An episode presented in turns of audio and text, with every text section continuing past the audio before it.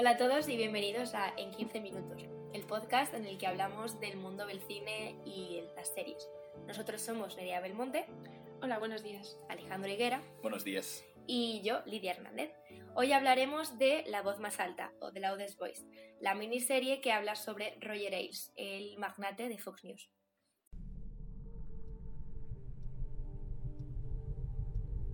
Roger Ailes, one of the most influential and controversial figures in cable news. days ago, the former Fox News CEO Roger Ailes has died. Sé muy bien lo que la gente dirá de mí. Prácticamente puedo ver las palabras. De derechas, paranoico, gordo. Nerea, ¿qué puedes contarnos de esta serie? Bueno, esta miniserie de siete capítulos fue estrenada el verano de 2019 y en el momento en el que salió oficialmente pasó como un poco desapercibida, no se le dio la importancia que tenía y luego como que la gente se sintió un poco sorprendida cuando el verano de ese mismo año Russell Crowe ganó el Globo de Oro por su papel como Roger Ailes y su caracterización que es magnífica, entonces pues como que la gente se sorprendió un poco. Yo considero que la serie, la verdad es que está muy bien hecha. Yo creo que la caracterización tanto de Roger Ailes, como ha comentado Nerea, como de Rupert Murdoch, eh, están hechas muy muy bien y yo creo que los personajes encajan bastante con cómo se les ha pintado. Y yo creo que al final es una visión bastante clara, bastante amplia de todo lo que ocurrió con este señor tan, en la Fox y sobre todo con sus escándalos sexuales. Sí, es cierto que eh, todo, este, todo este escándalo eh, captó mucho la atención del público porque también se ha hablado de él en otras películas. Al final, todo esto sucede un año antes del Me Too con Harvey Weinstein y es un bombazo para el mundo del feminismo y el mundo en general. De hecho, tenemos eh, películas como El Escándalo de Ray Roach y habla también del mismo tema, del acoso sexual, de las agresiones de, de Roger Ailes a sus empleadas.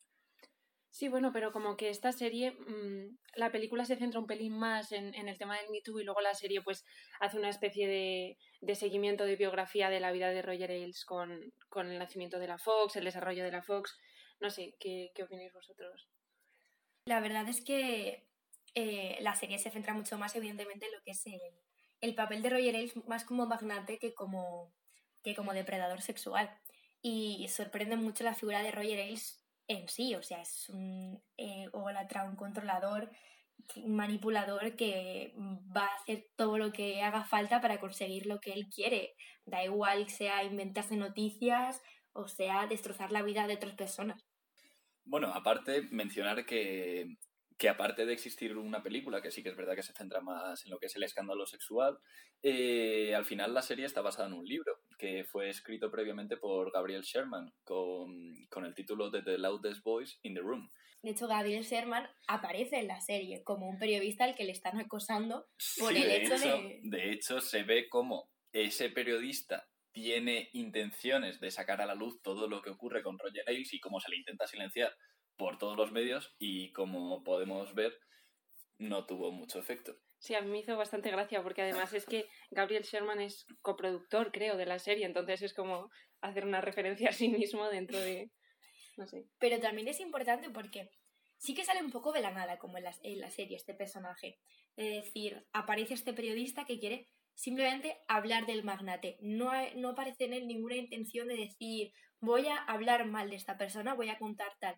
Y el simple hecho de tener a alguien investigándole salta todas las alarmas y acaban, acaban creando noticias falsas sobre él eh, desde plataformas de fake news, eh, acaban amenazándole un montón de cosas para que pare y ni siquiera ha dicho nada todavía. Claro, es que ahí el problema que yo veo es que al final la manera de actuar de Roger Ailes es, una cosa que estaba estructurada desde la Fox, porque al final lo que están intentando aquí es encubrirle. En plan, todo lo que ha hecho Roger Ailes, pues tanto sus escándalos sexuales, principalmente sus escándalos sexuales, que es al final lo que se acaba investigando y por lo que, por lo que se le acaba condenando, es una cosa que no solo hace Roger Ailes, sino que toda la cadena de la Fox, con Rupert Murdoch a la cabeza, le protege. Entonces ya no es solo Roger Ailes, sino que es una estructura mucho más grande que al final es la que tiene detrás apoyándole. Completamente. Además, es como todo el tiempo la contraposición de dos tipos de periodismo, que es esta de Gabriel Sherman intentando como sacar a la luz las cosas que sean buenas o malas, son verdad, y luego la parte de Roger Ailes encubriendo cosas y además la propia cadena encubriéndole, blanqueando todo el rato cualquier tipo de, de invención que haga de propaganda o sensacionalismo. Sí, porque además me da la sensación de que se le ha dado mucha importancia a todo el acoso sexual que la tiene. Pero a mí lo que de verdad me ha marcado de esta serie es todo el mecanismo de, de manipulación que hay detrás de un medio de comunicación tan grande como Fox News. Es sorprendente eh, la cantidad de, de noticias falsas, manipuladas, del lenguaje que utilizan. Es impresionante. O sea, ya directamente el propio protagonista te habla de crear las noticias, de conducir las noticias.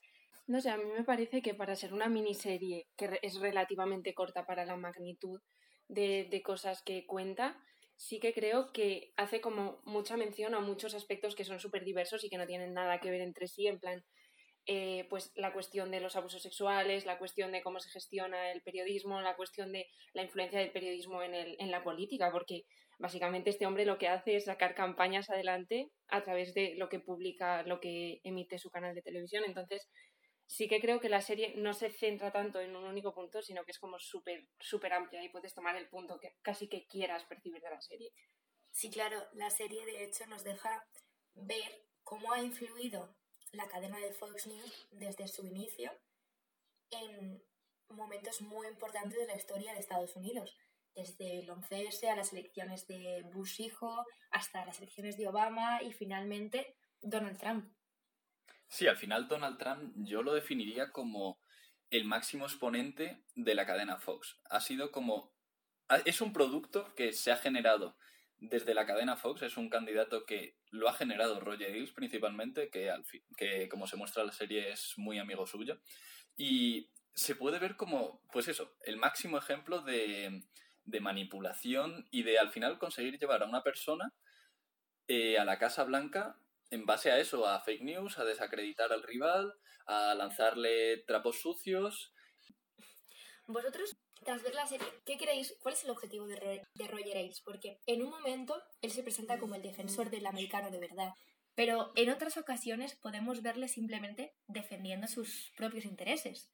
Completamente, además es como que esas dos perspectivas luchan todo el tiempo porque hay momentos en los que parece que su ideología es lo más importante y generar la idea del americano perfecto y defender los valores del americano, como hacerse con el sentimiento patriótico de los americanos. Y luego hay momentos que sí que es verdad que parece que está manipulando ese sentimiento para conseguir lo que quiere, que es lo que has dicho tú.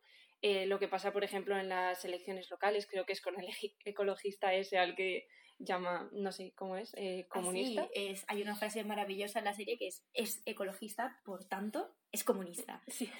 Entonces es como que esas dos perspectivas eh, mm, se complementan todo el rato y parece que están como en contraposición, pero a la vez trabajando a la vez para construir el personaje. Entonces mm, me ha parecido muy curioso, no sabría decirte muy bien cuál creo que es la postura de Roger Ailes. Bueno, yo creo que Roger Ailes al final su postura es eh, empresarial. Él busca lo mejor para maximizar beneficios. Sí que es verdad que en este caso coincide con su ideología, que es una ideología muy, muy conservadora, pero al final lo primordial para él es conseguir beneficios, conseguir que la Fox sea la cadena más vista, conseguir que la Fox sea la cadena que más ingresos genere y al final utiliza cualquier herramienta, ya sea pues eso, todo lo que venimos comentando, todo lo que es la manipulación, decirle a su nicho de mercado, por así decirlo, que es el, el conservador estadounidense medio, decirle lo que quiere escuchar, no informarle, sino reforzar sus, sus su ideología y a través de eso, pues conseguir sus objetivos que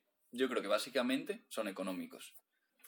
Pues yo creo que no. Es decir, la, la economía es una parte muy importante, el conseguir cuantos más beneficios eh, sean posibles, pero yo creo que la cadena Fox eh, se plantea como un programa a la carta para un nicho de mercado muy concreto, que es un americano medio de derechas, y lo que se quiere hacer es contarle lo que él quiere. Pero llega un punto en el que Roger Ailes lo que intenta es traspasar su ideología, ya no solo la ideología de derechas, de los republicanos, sino que llega un momento que él consigue el control editorial de toda la Fox y lo que hace es contar lo que él piensa. Y si él piensa que Obama es un terrorista o que Obama no es americano, él lo va a contar. Y gracias a que él lo piensa, el resto de la población comienza a pensarlo. La verdad que, que sí que pienso que eso es un punto muy interesante y creo que además eso nos lleva a la cuestión, nosotros como futuros periodistas, de, de la veracidad y dónde está el límite del uso del sensacionalismo. No sé qué opináis vosotros al respecto, pero es como que queda muy claro en toda la serie que el límite es muy difuso. A ver, yo creo que desde un punto institucional es muy difícil eh, marcar unos límites, marcar unas líneas rojas de a partir de aquí sí, a partir de aquí no. Aquí al final tiene que radicar en la propia responsabilidad que tenemos cada uno como periodistas de decir, no puedo publicar esto porque es sensacionalista o no puedo publicar esto porque no estoy informando, estoy manipulando. Pero aquí el problema es que no todo el mundo va a ser así. Y va a haber siempre cadenas como Fox, en este caso, que se van a basar en defender su ideología, vender su ideología y hacer creer a la gente cosas que no son verdad solo para que les apoyen a ellos o apoyen movimientos o a candidatos que, ellos quieran. No sé, a mí es que es, es un tema muy complicado, pero es verdad que viendo la serie llega un momento que estás tan enfadado que te planteas, ¿esto de verdad es legal?